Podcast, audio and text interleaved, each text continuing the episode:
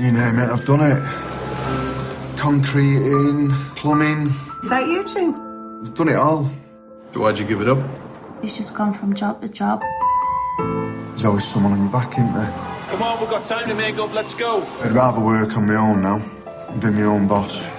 Olá pessoal do Pixar em Brasil, eu sou o. Michael Oliveira, está entrando no ar 24 Feios pro Café, o seu podcast de cinema aqui do nosso portal. Hoje nós vamos falar sobre o filme Você Não Estava Aqui, dirigido pelo Ken Loach e roteirizado pelo Paul Levery. Essa parceria que já vem de um tempo. O filme estreou dia 27 de fevereiro de 2020 aqui no Brasil. E ele deu uma certa repercussão. E dada o seu tema e importância, é, nós vamos, é por isso que nós estamos trazendo aqui no episódio desse mês, nós vamos conversar a respeito desse filme. É um drama, ele tem aproximadamente uma hora e 41 minutos de duração, certo? E aqui comigo, a convidada especial para conversar a respeito desse filme, pela primeira vez aqui no 24 Veículos por Café, Kênia Cristina dos Santos Bispo. Kênia, obrigado pela presença, bem-vindo ao nosso podcast. Obrigada pelo convite, Michael. Obrigada, pessoal do 24 Frames pro Café. Uma honra estar aqui com vocês. Falando um pouquinho de mim, trabalho com alimentos, né, já tem um tempinho. Foi nessa vida de alimentos aí que eu conheci o Michael. Entre as coisas que eu mais gosto de fazer para vocês me conhecerem melhor, cinema, acompanhar cinema e entre outras coisas que eu gosto de fazer no meu tempo livre, está acompanhar seriados de reforma, sou realmente viciada nisso e gosto muito de leitura. Mais uma vez, obrigada pela oportunidade, vamos dar seguimento aqui. Vamos dar seguimento, vamos dar seguimento. E então fica aqui uma recomendação. Nós daremos spoilers. Então, como diz o Jurandir Filho do Rapadura Cast, ouça por sua conta e risco. Você poderia ler a sinopse do filme, por gentileza? Você não estava aqui. É um filme que apresenta Rick e Abby. Eles têm dois filhos menores e a crise financeira iniciada em 2008 deixou-os afundados em dívidas. Ela trabalha como cuidadora e ele descobriu uma possível independência financeira ao ingressar no mercado de entregas no domicílio. A jornada de trabalho diferente faz com que o casal se encontre menos e a ausência deles também é sentida pelos filhos.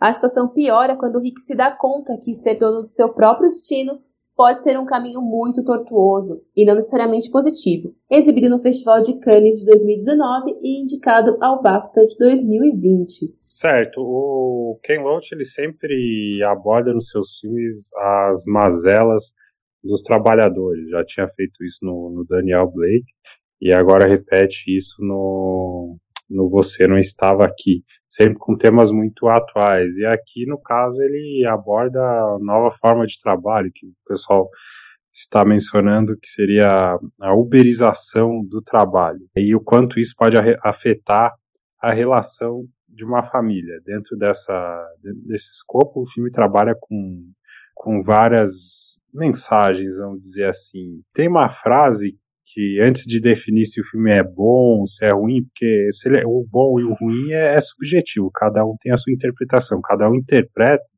de acordo com aquilo que, que conhece, que viveu, com a sua experiência. Nós não vemos o filme como ele é, e sim como nós somos. E quando a gente vai conversar sobre o filme, a gente conversa como o filme é sobre o que ele é. E você deu a sinopse aí, eu te pergunto, para você o filme conseguiu transmitir bem a mensagem? Olha, Michael, é, sim, essa temática da uberização do trabalho, como você disse, ela ficou bem clara no filme para mim. E toda essa questão da família, das dificuldades nesse tipo de serviço e nas necessidades que ela, que ela traz, né? O, o fato, como está aqui na sinopse, de que ser dono do seu próprio negócio, seu próprio destino pode ser um caminho tortuoso, ficou muito claro no filme. E isso, a meu ver aqui, já colocando um pouco da minha opinião, é até um pouco de eufemismo, né, na situação vivida pelos personagens. Eufemismo em que sentido? É, o, a questão é tortuosa, é até você colocar um pouco de maneira light o quão difícil foi para eles enfrentar as situações que a gente vê no filme. E o quanto que, a meu ver, assim, aquilo traz pra gente vários sentimentos que a gente compartilha com aquela história. Ah, entendi. Ele, ele ficou desempregado da, da- da crise de 2008, e aí ele a, a vê uma oportunidade em um, um serviço que faz entregas, e as entregas funcionam a partir de um aplicativo que, que direciona ali, ele que, que comanda onde, os locais onde ele deve realizar essas entregas. É, o aplicativo ele serve para guiar, ele é como se fosse um roteiro de viagem, né? Ele, ele escolhe a rota do serviço de acordo com aquilo que ele seleciona. É, não sei se vocês têm experiência com logística, mas quando a gente vai fazer uma entrega no serviço de logística ou mesmo para endereçamento dentro de estoque, você faz uma leitura do código de barras e aquilo vai te, vai te dizer onde está dentro do estoque. É um sistema bem parecido que ele vai usar no filme, só que a diferença é que está ali ligado com um sistema de GPS que vai direcionar para ele a melhor rota de entrega. E o que acontece que ele fica, que relaciona com a uberização é porque a melhor rota é definida pelo satélite e ela determina os tempos e os prazos de entrega. A jogada inteligente do filme, que ele critica a Amazon, critica a Uber, critica esse sistema de aplicativos, mas como é que você vai representar que tem dezenas deles na cidade. Então você não faz um cálculo, você faz uma van branca, né? Até o Seb questiona o pai dele, ah, agora você faz parte do pessoal da van branca. E todas as cenas externas sempre tem uma van branca passando. Então você vê que o, a situação que se encontra não só aquela cidade, mas trazendo para a nossa realidade aqui, praticamente é, o mundo inteiro. Né? Durante o filme, como você disse, nas cenas externas, a gente vê várias vans brancas e é como você não sabe para quem, do que que é, do que, que se trata, se é serviço de entrega, se não é serviço de entrega. Assim como na nossa vida cotidiana a gente não sabe quando um carro é Uber, quando ele é 99, quando ele é Cabify ou quando ele é outro tipo de serviço por aplicativo. Assim como também a gente não sabe quantos carros tem por aí que fazem o mesmo serviço de entrega que o Rick está fazendo no filme. Porque esses carros de entrega, eles não têm uma logomarca, eles não são é, marcados, eles só estão ali correndo e muitas vezes prestando, serviço para mais de uma empresa. Paul Everett, que é o roteirista do filme, ele deu uma entrevista para o El País e ele comentou que é uma tentativa de olhar para o caos da vida moderna, dominada pela tecnologia que muitas vezes promete nos libertar, mas nos escraviza. É sobre essa falsa ilusão de liberdade. E aí, por mais que tenha uma relação com, com a própria Uber, dado o nome uberização, também tem uma crítica à própria empresa de, de comércio digital, que é a Amazon. Segundo o próprio Paul Lever, ele entrevistou um ex-motorista e aí ele tirou algum, algum, algumas inspirações ali da, dessa do que foi revelado para colocar no filme. E existe uma frase que todo bom filme é um retrato de seu tempo, ou todo bom livro, enfim, a forma de arte. O que você pensa? Esse filme está antenado com as demandas sociais atuais? Nossa, na verdade, eu sou obrigada aqui a dizer e a salientar que nessa temporada de avanço do coronavírus, o filme se tornou muito real, até mesmo por essa questão de discutir home office, de fechamento de escola, de trazer essa realidade é, para a vida. É claro que a gente sai um pouco do tema uberização nesse sentido que eu estou tratando agora, mas os problemas vividos com essa situação do corona e as, algumas das situações expostas no filme, elas conversam muito, muito mesmo. Tanto pela questão das escolhas que as pessoas têm ou não têm diante de uma circunstância de vida ele consegue ser realista, que é sempre uma proposta do, do Ken Loach, ele consegue ser impactante, ele é palpável, a gente consegue se conectar com ele, não é panfletário, não é explícito, não é expositivo, embora, na minha opinião, tenha um exagero aqui ou ali, que eu vou falar mais para frente, mas eu acredito que esse exagero que ele quis mostrar é, faz parte da, da motivação dele de gerar impacto, de gerar discussão na sociedade em relação ao que os trabalhadores estão passando agora, ao tipo de, de situação que o trabalhador se submete por uma questão de necessidade, porque por mais que algumas pessoas achem exagero, né, a pessoa estar sem condição alguma e continuar trabalhando, e eu ouvi esse tipo de crítica em relação ao filme, quando a gente olha para a nossa realidade, a gente tem fotos de pessoas que trabalham com aquela, eu não sei o nome, com aquela mochila nas costas que leva comida, de, de Uber Eats ou de iFood, a gente tem a foto de trabalhadores no meio de uma enchente tendo que levar a sua entrega. E tem a situação do coronavírus que você citou, que não sei se tu vai querer complementar aí. Os trabalhadores, em algumas situações, eles não têm escolha, a não ser que haja uma obrigação. A gente está gravando no momento que alguns países estão obrigando as pessoas a ficarem em casa, mas tem situações que, não havendo essa determinação, o trabalhador ele não tem outra opção a não ser continuar trabalhando dentro do risco. É, Michael, sim. Essa questão do governo determinar que as pessoas fiquem em casa é complexa, principalmente em lugares onde certos direitos que para nós são normais não são garantidos pela mesma lei, né? Existem países em que não existe o que a gente conhece como um benefício de afastamento por doença, de acompanhamento médico da família. E nesses países, quando a pessoa se ausenta do trabalho, independente da razão, ela pode sim, e muitas das vezes ela perde o emprego. Então a gente tem que colocar a mão na consciência quando vai pensar nessas pessoas, porque é, a nossa sociedade ela vive uma situação em de come-come, eu diria assim. Né? Não existe uma situação, muitas vezes, de ganha-ganha para as pessoas, as oportunidades. Muitas vezes, nesses países, e isso, assim, estou usando um exemplo de países é, que não são o Brasil, porque aqui a gente tem uma regulamentação em sentido de, de doença é, e existem países que não. Então, nesse país, a pessoa não foi trabalhar, ela perde emprego. Então, essa situação coloca, isso é muito bem colocado no filme, é, quando o Rick ele toma a decisão de seguir trabalhando para garantir que não vai se endividar mais. Já estou adiantando uma parte enorme do filme aqui, Michael, mas conversa muito com essa situação atual.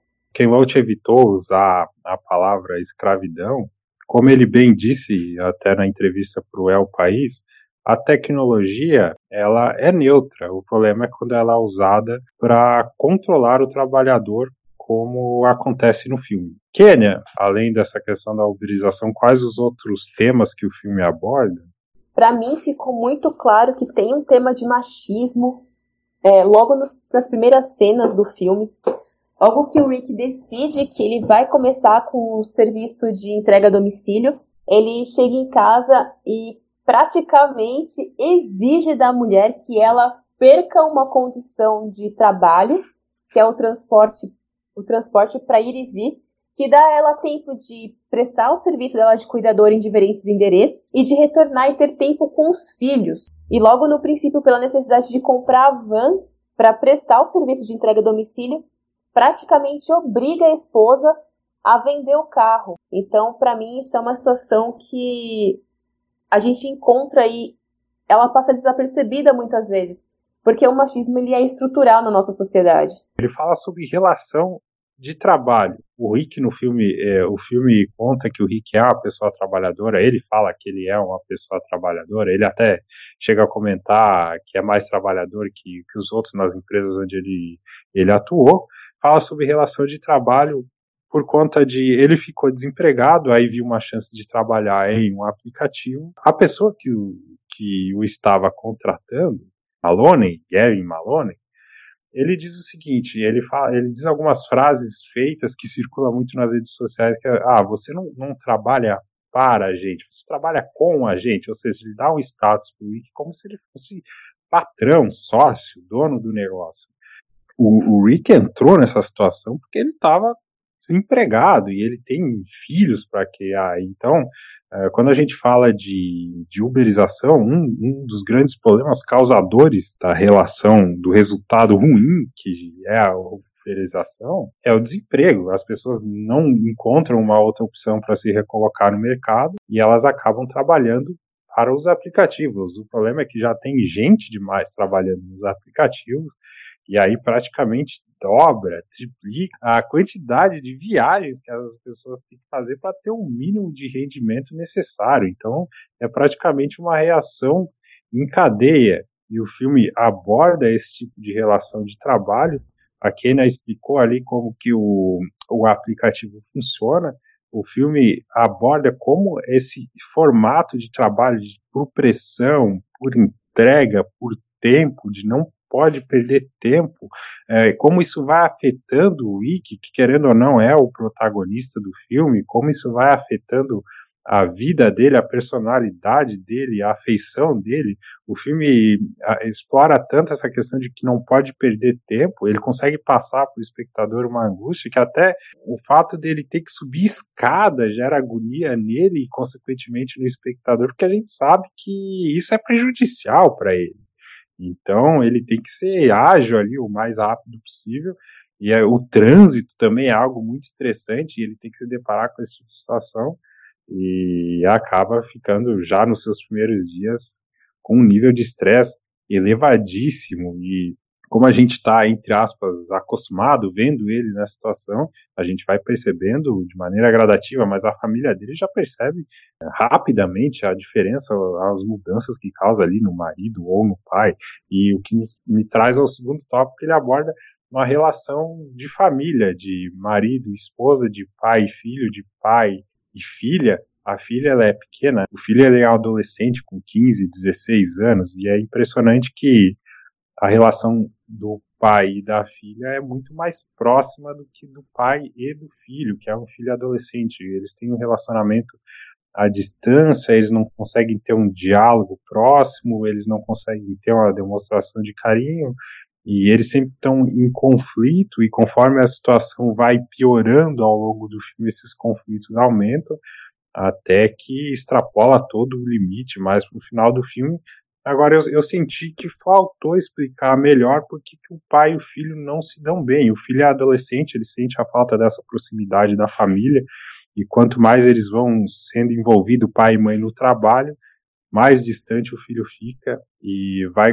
fazendo aí as suas contravenções, os seus grafites, ele acaba preso por conta disso. Essa parte que você está comentando da família mesmo, de se perder essa relação do Rick com o filho dele, isso realmente ele, ele foi, foi exagerado, a, o atrito entre ele e o filho, e não foi abordado de forma profunda. Criou-se uma profundidade no desencontro, mas não foi dada a mesma profundidade na explicação dessa reação entre o filho e o pai. Essa Isso. reação ela só foi justificada nos últimos minutos do filme, né? Então ela veio como uma explosão de sentimento do adolescente e também tem uma relação que, como você falou, a relação dele com a filha mais nova é mais leve, é mais suave, mas também ela vai se degradando, né? E chega num ponto crítico em que ela intervém na rotina da família, porque na ingenuidade de criança, ela acredita que interferindo e afastando o pai e mãe do trabalho, a situação deles vão voltar ao que era antes. É uma situação que vai se agravando tanto na relação do Rick com o filho mais velho, e mesmo ele tendo um relacionamento mais, relacionamento mais leve com a filha, por ela não conseguir lidar com esse estresse da família pelo afastamento dos pais, também criam situações difíceis no andamento do filme. E outra, outra questão que o filme aborda é muito interessante são escolhas. Ele começa falando com escolhas quando o Rick vai entrar na, na empresa de, de entregas, né? E ele já tem, é, pelo Malone, ele é dado como um sócio, que eles estão no mesmo patamar ali. O Maloney ele sempre dá essa o filme ele sempre transmite essa mensagem de que é uma escolha de que ele é o dono do próprio negócio.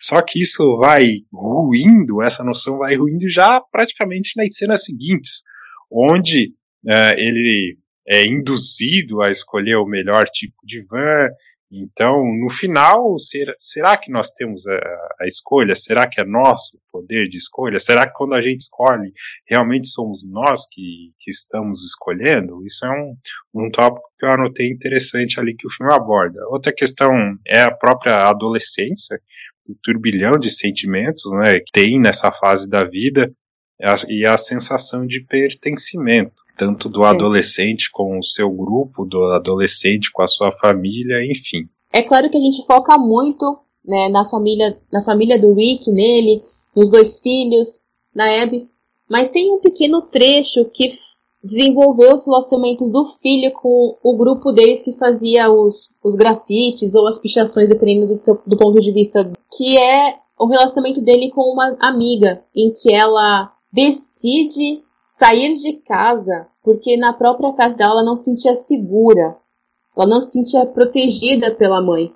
E aí ela decide, digamos assim, opta, ainda nos temas de escolhas que você acabou de falar, escolhe deixar a cidade e ir em busca de uma posição de emprego em outro lugar, porque ela se sente vítima de bullying, tanto na escola quanto dentro da própria casa. Então é um tema de juventude e de adolescência em que muitas vezes a gente não consegue visualizar, né? Porque muitas pessoas têm uma família mais estruturada, como é o caso dos filhos do Rick, porque apesar das dificuldades entre Rick e Abby e os filhos, eles são uma família que tem os padrões que a gente considera normais, né, comuns, que é pai, mãe, batalhando pela educação dos filhos e para que eles tenham um futuro. Mas também é retratado no filme de forma bem suave, mas dando aquele toquezinho, aquele alerta de que existem jovens que não têm esse mesmo apoio familiar. O Rick e a Abby,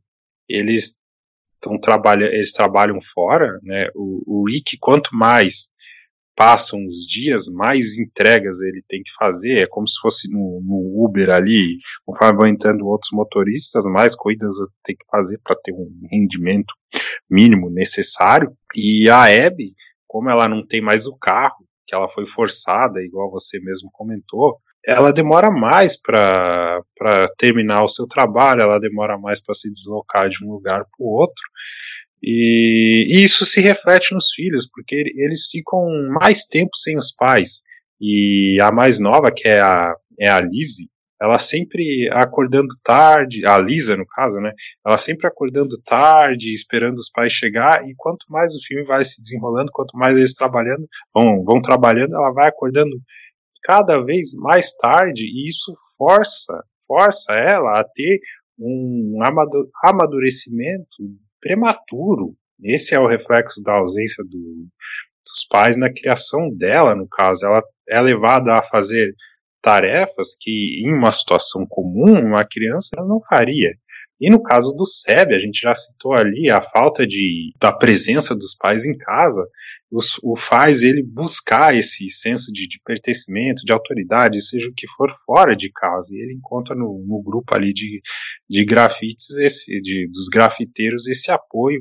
E aí eles acabam fazendo é, fazendo as pichações na cidade, deixando a mensagem deles, só que na cidade onde eles estão isso é irregular e acaba levando eles a terem problema é, com a polícia. Então, queria que você comentasse aí, por gentileza, a forma como a ausência dos pais impacta nas duas crianças. Algo interessante que eu lembro que você também comentou comigo, ainda nesse tema, é que com o passar do tempo, como a Abby vai ficando cada vez mais tempo no transporte público e mais distante dos filhos, coisas que ela fazia em contato com eles, olha, venha comer que tá aqui a sua comida, faça isso, faça aquilo, estude, vá descansar em tal horário. Ela passa a mandar mensagens para os filhos no meio do dia. Entre uma rota de trabalho e outra, ela tá ligando para a filha, deixando mensagem, tá ligando para um filho falando vá para a escola, apareça, me dê notícia.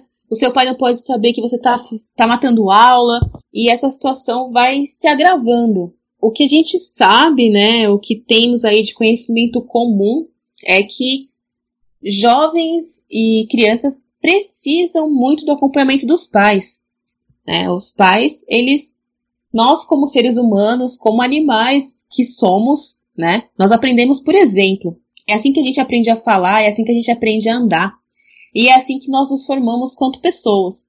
E existem estudos que dizem que o cérebro de uma pessoa ela não está plenamente desenvolvido para avaliar presente, passado e futuro até os 25 anos. Nessa fase em que os dois filhos eles estão, uma menina criança ainda e um adolescente, e todo esse estresse de ver os pais se afastando e de não ter o controle de tê-los por perto e de ter dúvidas, de ter necessidades e não ter a quem recorrer, vai gerando toda essa insegurança que fica marcada. Outra coisa que acontece com a filha deles, a Lizzie, ou Lisa, não me recordo bem. Lisa, Lisa. É, a Lisa é que chega um momento em que o estresse na família tá tão alto que ela volta a fazer xixi na cama, né? Algo que acontece com crianças de dois anos e que uma menina já com uma vida normal na escola, com amiguinhos tal, é, chega a fazer de novo, de tão estressante que é. E nesse momento a mãe vira pro pai e fala assim: Você não é prioridade para mim, eu vou ficar com ela porque ela precisa mais. E isso é difícil porque eles precisam um do outro, quanto casal, precisam se fortalecer para conseguir dar suporte para os filhos. E essa, essa, essa relação também vai se perdendo. Agora, entrando aqui no, nos aspectos técnicos do filme, que seria roteiro, fotografia, design de, de, produção, direção e atuação, quando a gente avalia o roteiro, está muito ligado à forma como a história é construída, ela parte do ponto A chegando no ponto B, e a forma como os diálogos são desenvolvidos. E os diálogos nos filmes do Ken Loach, do Paul Lever, eles são mundanos, eles são realistas, eles são diálogos que você ouve na tua casa, no trabalho, na sua família. E como eu falei antes, por mais que tenha exagero aqui ou ali, é, ele não é panfletário é, tem duas cenas que eu acredito que ele deu uma exagerada, mas é porque ele queria exagerar mesmo para passar a mensagem. Mas de qualquer forma, é, os diálogos são bem estruturados, a gente consegue ser convencido e embarcar nessa situação. Ele sempre trabalha com atores que não são famosos, que são rostos novos, e isso é a vantagem para a gente entrar na história. O exemplo recente do 1917 tem alguns atores famosos que eles fazem pequenas pontas, e o que muita gente reclamou aconteceu comigo, inclusive, é que quando eles aparecem, isso nos tira da história. Na minha visão, o direção e atuação tiveram fizeram um, um, excelente papel porque eles incorporaram bem os personagens. O Rick, que eu já falei aqui, ele tem uma postura toda encurvada, com os ombros para dentro, como se fosse de derrotado, e, e ele está sempre com o rosto é, franzido, com a testa arqueada, vamos dizer assim, se é que pode se dizer assim, mostrando um sinal de, de preocupação, e quando o filme vai andando, isso vai aumentando, que mostra que o peso sobre ele está aumentando, a pressão, o estresse está aumentando, e a Abby, ela tem o seu rosto, de certa forma, alegre, de família, sempre compreensiva nas suas falas, só que quando o filme vai passa, conforme o filme vai andando, o rosto dela vai, vai encarnando o sofrimento e até que determinados momentos saem as lágrimas, como se ela estivesse segurando. Inclusive, tem uma cena muito interessante que ela é cuidadora e ela estava com uma das pessoas que ela cuida e a pessoa estava toda empolgada, mostrando as fotos da família dela de antigamente, num baile, e falando de alegria, de como aquele momento era legal, e ela perguntou para Eve se ela tinha fotos parecidas, assim, que lembravam momentos importantes, e, e a Abby mostrou uma foto da, da família dela, com a casa no fundo e a, a pessoa que estava sendo cuidada ali, ah, que legal, foto da tua família, né, essa casa bacana. E aí a Abby vem e fala de uma lamentação, que deu errado a situação com a casa e tal, etc. E aí depois ela mostra uma foto com o filho, com o Seb, que é o filho adolescente, e a, a pessoa que está sendo cuidada, ela fala, nossa, que bacana o teu filho, etc e tal. E a Abby vai lá e lamenta, nossa, faz muito tempo que eu não vejo e ele tá crescendo. Só mais um ponto sobre a Abby, Michael. Ainda na evolução do personagem, chega um momento em que ela, que é a, a cuidadora, ela necessitou ser cuidada por uma das, das, das, das pacientes dela, né? É uma cena bem dramática, né, do meu ponto de vista.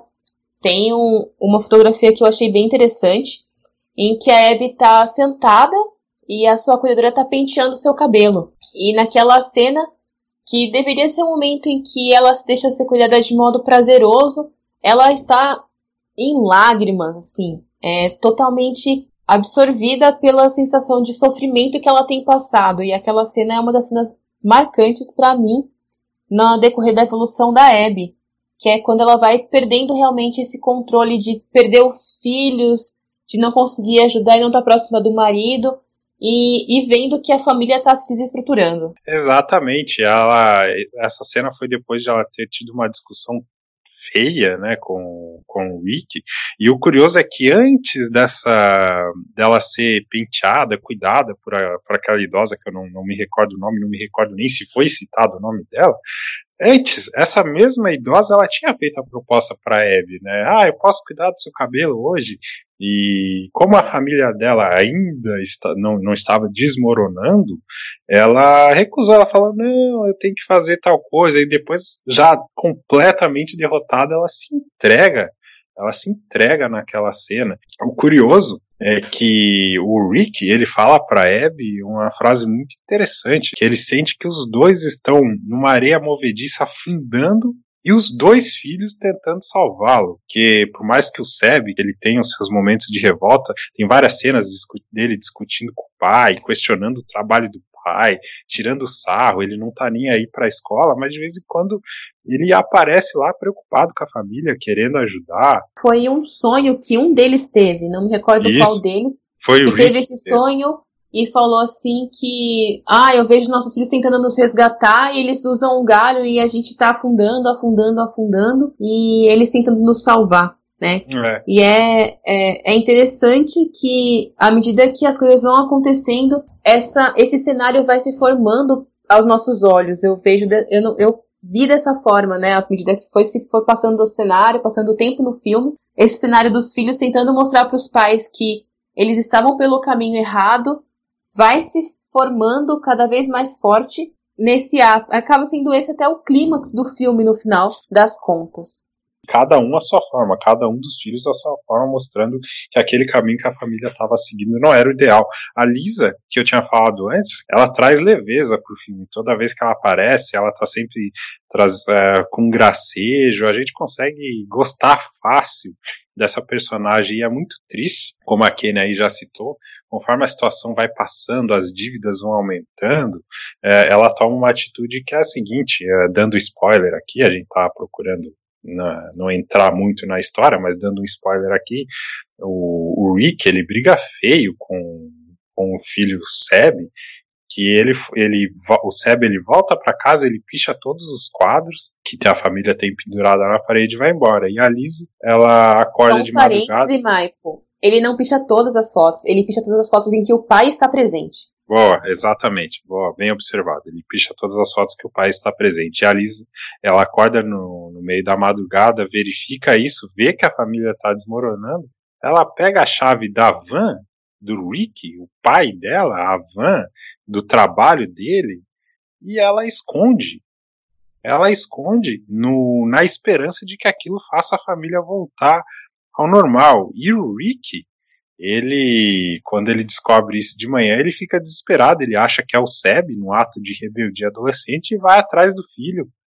E quando, quando a, a Lisa vê que esse plano não vai dar certo, não deu certo, ela revela para a família que foi ideia dela e que ela queria que as coisas voltassem ao normal. Foi uma cena muito triste quando ela revela, porque eles estão em uma mesa, a Lisa, o pai e a mãe, pai e a mãe em, um- em cada extremidade da mesa e a Lisa no meio. Ela tá segurando um ursinho, que mostra que ela tá completamente solitária ali, com o seu ursinho é a única, vamos dizer, pessoa com que ela tem uma conexão, e quando ela revela nem o pai nem a mãe fazem qualquer carinho nela. Eles só lamentam, mas lamentam no canto deles à distância. Tão derrotada que já tá aquela família. É uma cena muito triste. E à medida que a gente vai entrando nesses detalhes do filme, acho que fica claro para todo mundo que o filme ele é denso, ele é um filme que marca a realidade sem, sem amenidades.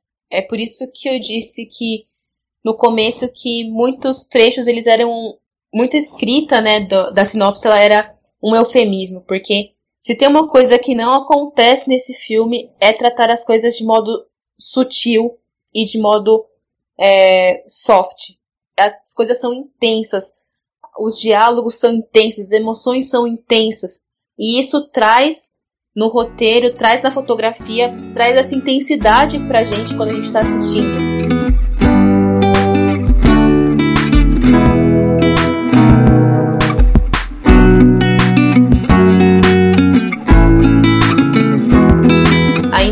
Dessa parte técnica, uma coisa que eu gostaria de levantar aqui é a falta de decoração na casa. Foi um, uma, um tema que você levantou, Michael, e que me chamou muito atenção depois quando a gente estava conversando. A família, ela tá tão absorta nas dívidas, nessa situação que elas vivem, que não tem. Além das fotos que tem nas paredes que o Sev vai, vai pichar na evolução, não existem outras coisas no cenário. Não existe cor, não existe nenhum trecho de alegria marcado nas paredes daquela casa.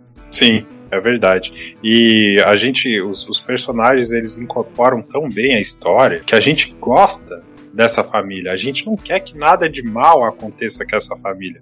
Só que o filme, ele é um drama, como disse a Kenny, é tão bem construído, tão denso, que ele tá jogando o tempo inteiro na tua cara que vai acontecer um problema, que vai dar merda, que a situação vai piorar, que eles vão se afundar. Então você espera algo grave, algo dramático, e no final realmente acontece um problema. Não é da forma megalomaníaca, talvez que alguns esperam, mas é algo dentro da realidade. A gente já citou aqui os exemplos de, de das pessoas que trabalham com os aplicativos e do coronavírus. O que aconteceu é algo dentro da realidade, e por ser algo dentro da realidade, é que o final acaba sendo até mais impactante do que se acontecesse algo megalomaníaco. E essa questão aí da fotografia do design de produção mostrando o vazio da família realmente chamou a atenção, a gente conversou. Quando o Rick aceita nessa, nesse aplicativo, nessa, nesse trabalho por aplicativo, ele tá na cozinha e a Abby tá na sala. A cozinha e é que é junto, é acoplada com a área de lavação, ela, ela tem uma sensação de vazio. Você fica com a impressão de que está faltando algo, e na verdade está faltando algo na família. É uma metáfora que, que o filme está passando ali. E ele está na cozinha, a câmera nem entra, aí você fica com uma sensação de prisão. Que na verdade ele está buscando uma liberdade, mas na verdade ele está entrando numa prisão. E tem alguns enquadramentos dele na van, dentro da van, que passam essa sensação, porque a câmera tá ali perto dele quando ele tá dirigindo, você fica com a sensação de que ele tá preso, de que ele entrou numa prisão e ele não consegue sair. E outra coisa interessante é que às vezes eles estão tomando café é, ou comendo alguma coisa ali na, na mesa de jantar e tem sempre um papel, uma conta, alguma coisa ali mostrando como, como essa situação se misturou com a rotina deles, porque o Rick, que a gente tava falando aqui, ele teve que fazer um empréstimo para comprar a van. Aí já teve que vender o carro da Epic aqui, né? Já citou. E a, a situação financeira deles só vai piorando. Ainda falando sobre essa questão de, da evolução do personagem, um tema que me veio à memória agora, que foi até marcante, né? É que no começo, quando ele aceita o trabalho, o colega que apresentou a ele essa oportunidade, vamos dizer assim, ele entrega para ele uma garrafa PET vazia. E ele fala assim: "Para que eu preciso disso? Para que eu quero uma garrafa PET?" E aí o colega dele falou assim: "Você vai precisar, porque você não vai ter tempo de ir ao banheiro." E ele descarta a garrafa, com o passar você pensa assim: "Ah, beleza, ele não tá usando isso, então ele ele ainda tem o lado humano vivendo. Ele consegue parar, ele consegue ir ao banheiro, ele consegue tomar uma água, ele consegue comer. E aí você vê que de repente tá se alimentando na van. Tá comendo um lanche e tá prestando atenção nas coisas, tá com aquele aplicativo que não para de apitar. Que se ele passa dois minutos fora do, fora do carro já começa a dar sinal. Vai evoluindo até o ponto em que ele para numa rua e urina na garrafa. E aí é onde tem uma situação em que ele é, é agredido, tem partes do coisas que ele está transportando para entregar que são furtadas.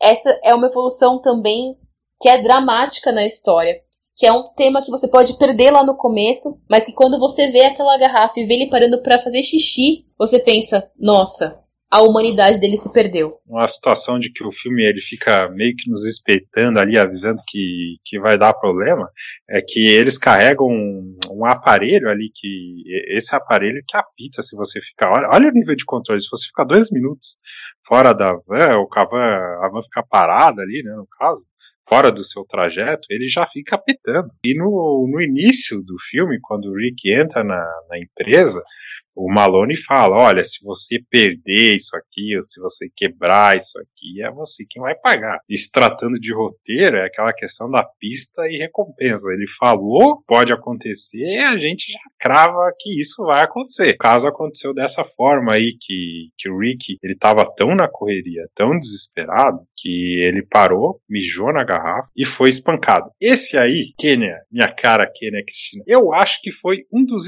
exageros do filme. Que a gente vai falar do final daqui a pouco, ele fica com o rosto todo ferrado, e aí no final ele tá com o rosto ferrado trabalhando. Essa cena, ela existiu para mostrar o nível de situação que as pessoas submetem para continuar o trabalho. A gente pode converter, igual foi falado aqui, uma pessoa que tem coronavírus ou que pode correr o risco de pegar coronavírus, que não tem menor condição de ficar em casa, que vai ficar perdendo dinheiro, né? A gente tá vendo notícias aí de, de governo da Alemanha e outros países apoiando trabalhadores autônomos, por exemplo, mas existem países que eles não têm essa garantia, e aí faz o quê? Como é que você vai é, abrir mão do teu sustento? É uma situação complicada. E no caso do filme Você Não Estava Aqui, ele resolve retratar isso com um trabalhador com a cara toda espancada. Aquilo ali é uma metáfora. Só, é, metáfora e também dentro da situação do personagem literal. Mas eu achei, e algumas pessoas também, um pouco de exagero. Só que eu entendo, e algumas pessoas condenaram, eu não condeno, para mim tá ok. É, algumas pessoas acharam panfletário, não vejo problema algum nisso. O que nos leva à cena seguinte, porque ele é espancado e ele vai, eles quebram o aparelho, você já sabe que ele tá afiado, que ele vai ter que pagar aquilo, e ele vai pro hospital. Aí tem uma questão da fotografia e do design de produção que é um acerto, que só pessoas que viveram aquilo, que entendem aquilo, saberiam transmitir da forma que foi transmitido, que é a realidade de um hospital. Que às vezes a pessoa tá lá com a tua família, ou tá lá machucado, com o braço machucado, esperando o atendimento, né, na ansiedade, pessoas circulando. Eu acho que foi uma das melhores retratações da realidade de um, de um hospital ali. Já me recordo de ter visto em filme. E aí, o, o Rick, ele, o Malone, ele liga pro Rick, é, e aí eles têm um diálogo, e no, no caso a Abby pega o telefone, a Abby já tá perdendo a paciência. A gente vê durante o filme os diálogos dela com as pessoas que ela cuida,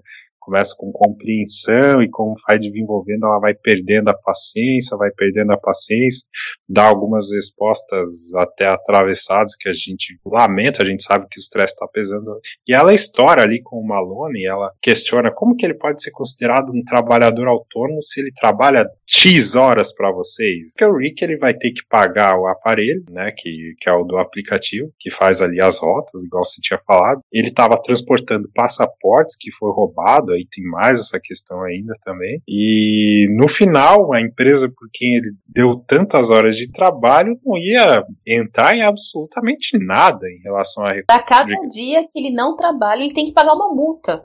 Exatamente, exatamente. Ao, ao ponto que ele não se apresentou para trabalhar, ele tem que pagar uma multa. Então, não só tem que pagar o aparelho, não se tem que pagar artigos que foram roubados que não são segurados, como também tem que pagar uma multa para a companhia pela qual ele não é empregado.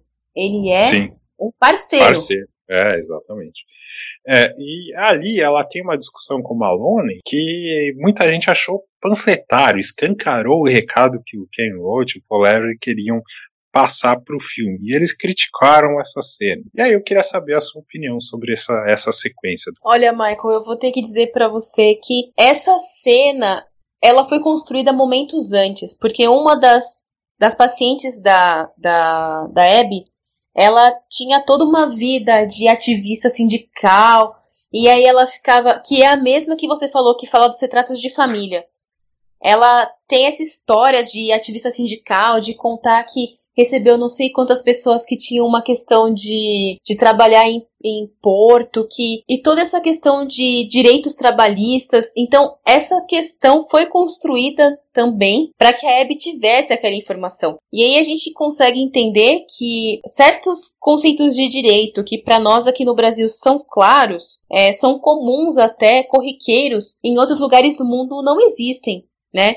Porque a Abby precisou ser ensinada por essa paciente dela que existia uma ideia de direito de trabalho, de tempo de serviço, o que que garante, o que que faz um, um funcionário estar vinculado a uma empresa. E na hora que o Malone começa a cobrar o Rick sobre isso, e o Rick está esperando o resultado de exame, tá com uma costela quebrada, tá todo quebrado e machucado no hospital, ela simplesmente explode e começa a descartar e despencar essas informações que ela tinha para ele, até que o Rick interfere. Então, particularmente, eu acho que foi assim um retratar de uma sociedade desigual. Como eu disse lá no começo, a gente tem uma questão de evolução de sociedade que ela está acontecendo, né? É, é, algo que faz parte daquilo que eu acredito, do que eu tenho visto em alguns estudos que eu tenho feito, em que a sociedade, assim como o ser humano individualmente, ela está evoluindo. Então a gente tem momentos em que,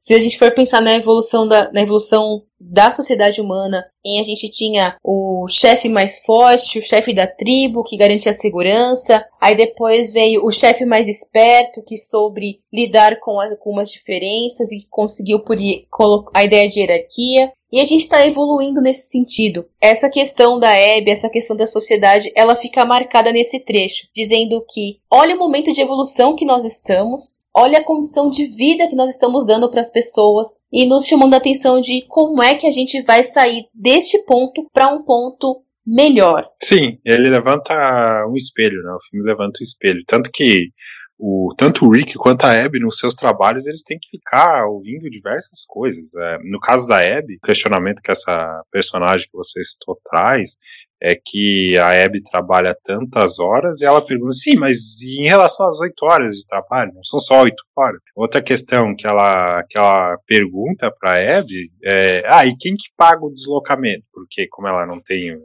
ela sai de um cuidador, vai pro. É, eles só pagam a, a visita dela. E a visita dela, o valor que eles pagam é o mesmo se ela ficar uma hora ou se ela ficar 5.789 horas ali. E o deslocamento ninguém paga, entendeu? E eles têm que ficar ouvindo, de certa forma, desaforo. Ela tá lá acordando uma pessoa que parece que tem uma, uma é, é uma pessoa especial, eu não sei bem dizer o que essa pessoa tem, não me recordo.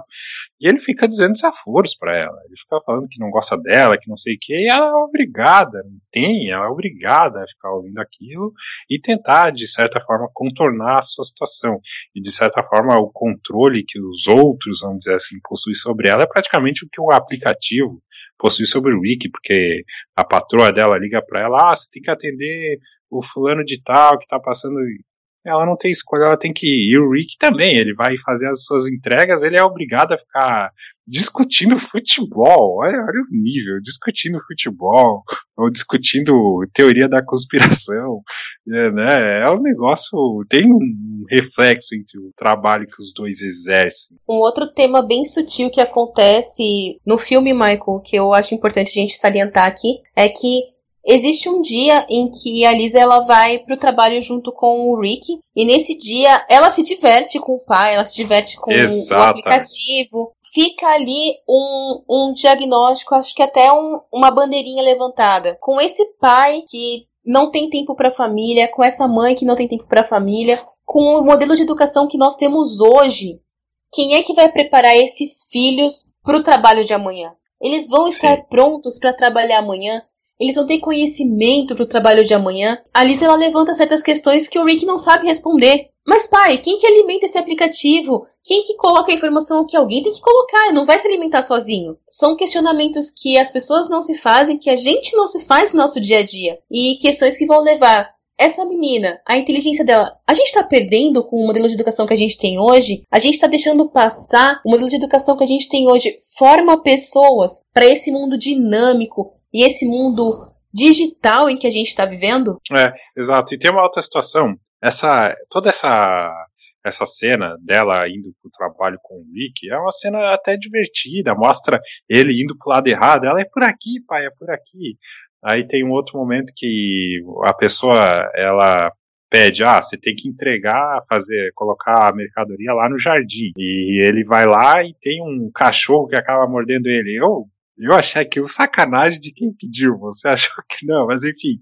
E aí é o momento que ela escreve, né, que aí vem o nome do filme, e isso vai ter reflexo no final do filme, porque quando a pessoa não está em casa, que eles não conseguem entregar a mercadoria, eles deixam um, um bilhete, sorry, uh, we are miss you, você não estava aqui, né, que foi traduzido aí, eles explicam lá o motivo de entregar a mercadoria, e nessa parte ela escreve: Ah, você deve uma calça nova pro meu pai, porque o cachorro acabou pegando ali o Rick. E nessa aí, o Maloney, que é o dono da empresa, ele descobre que o Rick levou uma criança, porque foi uma cena divertida, as pessoas deram, entre aspas, gorjeta lá pra, pra Lisa, e ela falou, ah, você não ganha. Ele falou, ah, eu nunca ganhei, você não ganha, você não tem a minha beleza, tá? A gente ir no cinema. E no fim, tudo isso terminou de uma forma ruim, que o Maloney descobriu, teve a, a a denúncia lá, no caso, né? e ele falou: não se meta com os meus clientes. E o que mostra que, na verdade, ele não é patrão o Rick não é patrão coisa nenhuma, porque o cenário da empresa ele lembra um depósito de uma fábrica qualquer. O Malone lá batendo pau, vamos, vamos sair com, essa, com essas mercadorias aí, xingando, enfim.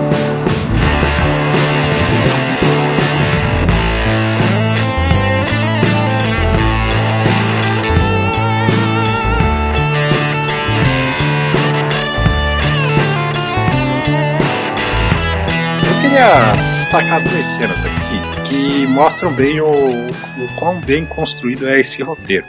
O Seb, ele se encrencou com a polícia, ele acabou sendo preso. O pai dele largou o trabalho, porque a mãe dele não podia ir, para ir lá na polícia e, e resgatar o filho, retirar o filho de lá, assinar a papelada e retirar o filho de lá. E aí o Seb tá, tá respondendo lá as perguntas do policial e o policial questiona ele, fala, o Seb tá lá todo derrotado, né, porque ele tá sentindo a falta do apoio da família e essa é dada a aborrecência somada à aborrecência, é assim que ele. Esse é o reflexo do comportamento dele. O policial até fala, levanta a cabeça, etc., questiona ele. E o policial, no caso, ele faz um, um discurso ali interessante, porque ele fala: o teu pai largou o trabalho para vir aqui, para vir aqui te retirar. Né? Eu, eu conheço várias pessoas que não tem essa oportunidade, que não tem essa condição. Então, esse policial deve ter passado por várias coisas. Adolescentes que não têm família, não têm pai, não têm mãe, não têm oportunidade. E o SEB, querendo ou não, ele é um privilegiado. Em compensação, o policial não sabe a realidade do SEB. Então fica essas, esses, dois, esses dois lados, mas traz um, uma questão que a gente a, a gente tá tão envolvido ali com a família que de repente às vezes não, não questiona, mas de uma forma natural, né? Porque o Seb já estava querendo se encrencando, aí vem o policial e joga uma realidade na cara. Tipo, meu, você é privilegiado, o que, que você está perdendo? Eu concordo com você, é importante que. Na verdade, assim, é importante, mas ao mesmo tempo parece uma pincelada dura, né? Quase que uma, uma bufetada na cara daquele adolescente. Porque ele não tá nem aí. Ele não tá nem aí que ele não é igual aos outros. Tem gente que não tem pai. Porque, como eu comentei no, mais na frente, ele viu que a amiga dele teve que abandonar a rotina, teve que abandonar a cidade, porque não tinha apoio da família. Só que ele tá numa situação em que ele tá tão perdido, ele não sabe como trazer e se aproximar e se comunicar do pai, que não vai ter palavra de, de policial, de professor, de ninguém, a não ser que o pai retorne a um momento em que ele tinha tempo e carinho com os filhos, que é algo que ele não tem mais. É uma cena que ela marca bastante, tem essa questão de tentar trazer o, o, Seb para a realidade, que é uma coisa que a gente, por ser adulto, inclusive, quer que aconteça, quer que ele compreenda a dificuldade dos pais. Só que, como eu disse também no outro trecho, ele é adolescente, o cérebro dele não tem total capacidade como os nossos de adulto têm hoje de avaliar presente, passado e futuro. Então, a situação dele é totalmente diferente. Ele pode ficar ali uma semana com aquele com aquele policial falando e até na construção da cena, como todo bom adolescente, parece que ele tá levando a sério o que o policial fala, mas na cena seguinte, quando ele chega em casa, a primeira coisa que ele faz é desafiar o pai. É, e aí a, a, gente vê que os limites estão sendo vão sendo aos poucos ultrapassados, né? Porque o, a Abby, ela avisa o Rick que ele tá começando a ficar estressado, para ele cuidar, senão ele vai sair na mão com o filho, e quando ultrapassa essa barreira não tem mais volta, aí, na, que a gente tava conversando de roteiro, construção de roteiro de pista e recompensa, não dá outra. O estresse vai aumentando dos dois lados, e o Rick acaba agredindo o filho dele. Que é nesse momento que a, que a Lisa acaba revelando ali que foi ela quem escondeu a chave do, do furgão. O Seb, ele, ele revela em, em determinados momentos exatamente isso que a Kenia falou, que o que ele mais quer é que a família volte ao normal. E aí foi a falha do roteiro, na minha opinião, que não explorou por que, que o pai e o filho tem uma relação difícil. O pai ele sempre coloca a culpa no, nos outros em relação a tudo. Coloca a culpa na esposa, que não consegue ir na reunião do filho, que está com problema na, na escola e acaba trazendo mais dívida para a família.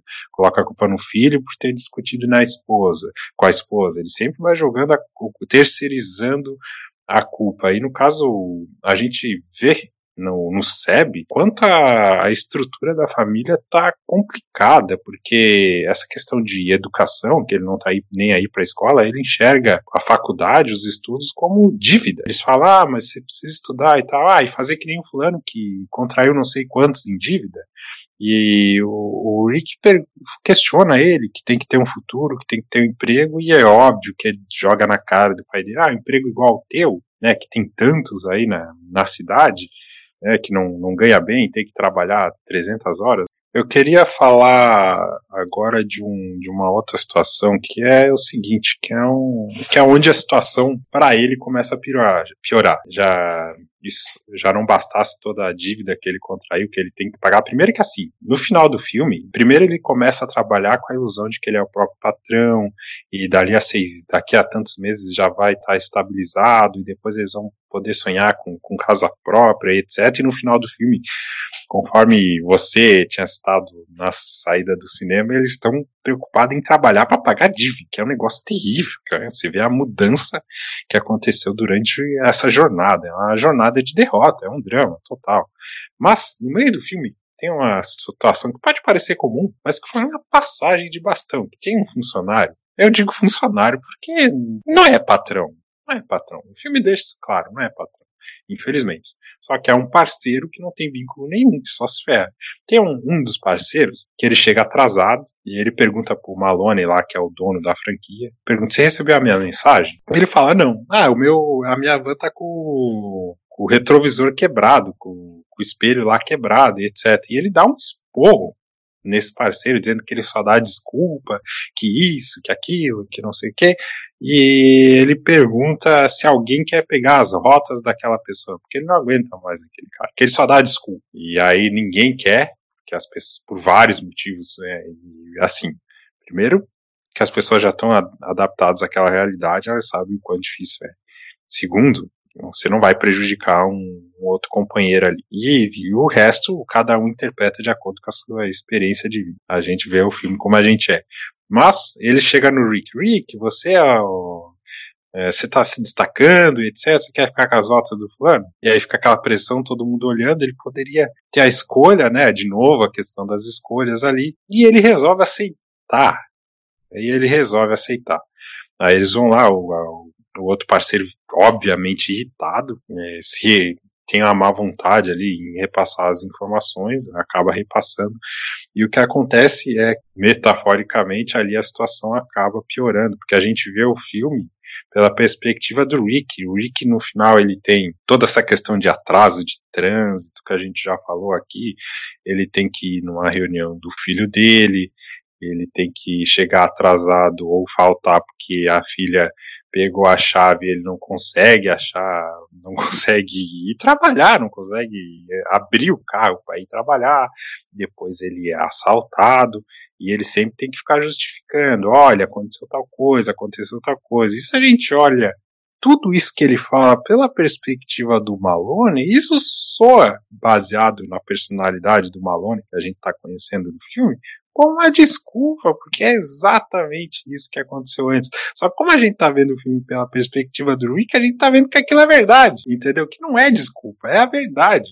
E eu achei essa, esse trecho aí muito interessante, que vê total falta de empatia. E o Maloney fala que a prioridade dele é os, são os clientes. Ele pode ser o mais efetivo no serviço de entrega, só que infelizmente, por outro lado, ele não se preocupa com o maior ativo, na minha opinião, de qualquer empresa, que são as pessoas. Fazendo uma brincadeira com esse tema que você está tratando, Michael, é como se o Malone fosse aquela professora que tivesse aluno que o dever de casa sempre foi comido pelo cachorro. É, o aluno sempre vem com uma, com uma situação e a professora sempre vai levar aquilo como uma desculpa, você não está fazendo, mas não sabe, porque de repente não, a criança não entendeu ou aconteceu uma outra coisa, mas não, parece a criança que sempre pegou o dever de casa e teve comido pelo, o dever de casa comido pelo cachorro.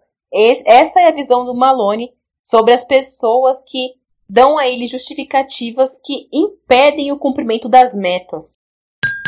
E aí é o seguinte, aí vamos pro final do filme. Vamos para o final do filme. É, o final do filme. O Rick, a gente já falou aqui que ele toma uma surra, ele vai no hospital e etc. E ele tá sem condição alguma de trabalhar. E se eu deixar alguma coisa passar aí, Kenia, você, por favor, me ajude, mas ele está sem condição de trabalhar. Mas eles têm que trabalhar, porque eles estão. Ele tem que pagar o que foi perdido, ele tem que pagar o aparelho, ele tem que pagar a multa, ele tem que pagar um monte de coisa. Eles estão endividados. E a, o trabalho só da Abby não consegue dar conta. E o Rick está pelo por um fio de ter que sair daquela empresa, de não ter mais aquela renda, só que ele se afundou tanto que, igual eu falei agora há pouco, é um negócio que tinha chamado a atenção, eles estão trabalhando agora não para ter renda, mas para pagar dívida. E aí o que, que acontece? Ele, ele vai trabalhar, ele não tem condição nenhuma, mas ele vai trabalhar. E aí tem de novo o papel aquele papelzinho que eles usam quando o cliente não está em casa, né? Sorry, we are miss you, né? É traduzido como você não estava aqui. E mostrando como aquilo atingiu, chegou na família, né? Ele escreve ali para a esposa dele que tudo vai ficar bem. E ele vai para a van. Primeiro é o filho dele que vê, depois tenta. É a cena até relativamente forte, né? É, o filho dele segurando ele, tentando impedir, ele entra no carro, depois a esposa dele tenta impedir, depois vai a Uma filha dele. importante Que é... sobre o filho dele aqui, Michael, é que é a primeira vez que o Seb, que ele põe para fora em palavras, Isso. pai, eu quero que você fique em casa, eu sinto sua falta, não vá trabalhar. É a primeira Isso. vez que o Seb, ele expõe pro pai com todas as palavras, pai, eu quero que você fique, eu sinto sua falta, eu preciso de você. Como um último recurso, um recurso de desespero, e ainda assim o Rick não ouve, ele insiste, sai a filha menor para ver o que está acontecendo. Eu até achei que ela ia ser atropelada ali, né, naquela questão de filme retrata que sempre vai a situação sempre vai piorar, mas não. Ficam os três ali olhando e ele se afasta da família. Ele se afasta, vai dirigindo rumo ao trabalho com o rosto todo quebrado, que é o que o, o diretor.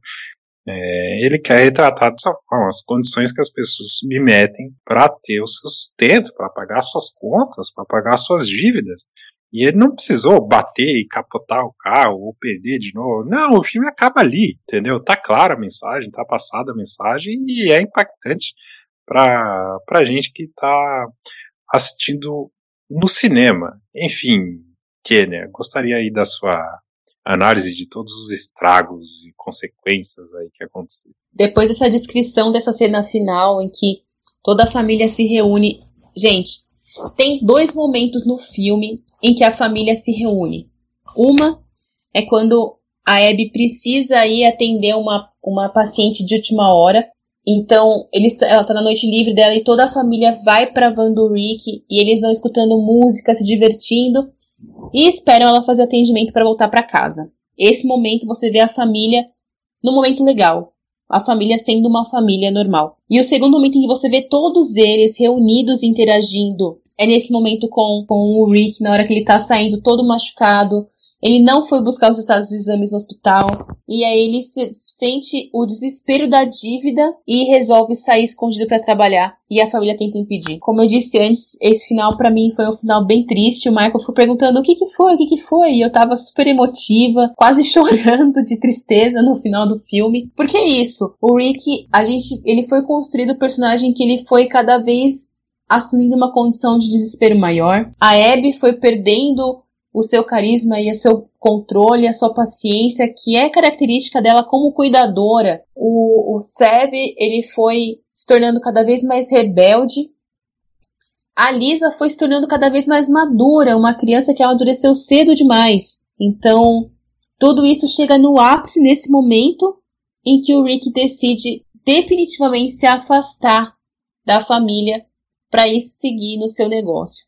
Eu disse para o Michael, coloque para vocês que é, numa vida, se seguisse a vida normal, eu não me surpreenderia de que ele chegasse em casa e a mala com as roupas dele estivesse na porta, na escada. Essa que é a minha visão final do filme, assim. O legal disso é que o diretor ele não, ele não fecha a história, cada um fecha da su a sua maneira, igual essa foi a sua interpretação, que eu também concordo, mas ele coloca uns três pontinhos, de novo a questão da escolha, de novo a questão da escolha, será que a gente está escolhendo?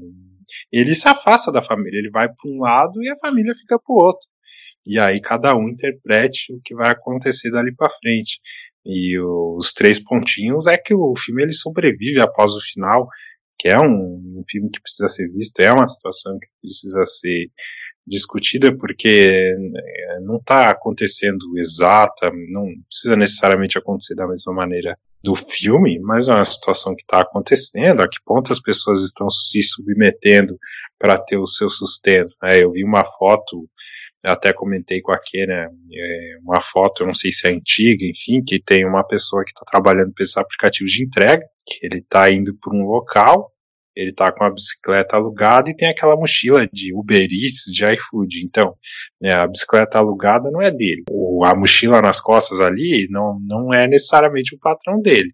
E ele tá indo fazer uma entrega de uma pessoa que não é também patrão dele. Então, né, que tipo de, de vínculo, né? Quais os riscos que essas pessoas correm e como que a gente vai resolver isso no futuro? A gente que a gente vai resolver, a gente vai entrar numa situação que a gente vai ter que tratar isso, porque vão trazer consequências sérias para a sociedade. E o filme ele traz toda essa questão. Você pode achar ele panfletário ou não, mas é um reflexo do que está acontecendo hoje. Então é um filme necessário. Com certeza o filme ele traz traz pra gente uma realidade que sejamos sinceros, nós não queremos ver. A gente Sim. quer passar desapercebido, a gente quer a gente quer ver o serviço do Uber ali é mais barato, me atende, é, mas a gente não quer pensar na, naquele que está te prestando o serviço. Isso, mais uma vez, como eu falei antes, é inclusive o ponto em que a gente está evolutivamente quanto sociedade. Fica aí um, uma reflexão para a gente, né, quanto à sociedade,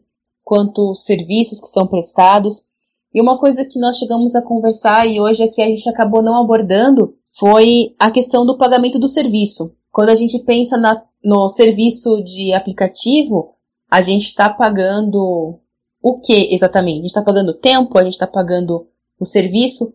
E aí a gente chegou a questionar até o serviço de um serviço especializado, por exemplo, de uma pessoa que vem consertar uma máquina de lavar roupa ou que vem montar um móvel na sua casa. Essa pessoa vem, ela faz um serviço especializado que leva meia hora, uma hora que seja, mas que se você fosse fazer, talvez não conseguisse ou levasse dois dias para realizar.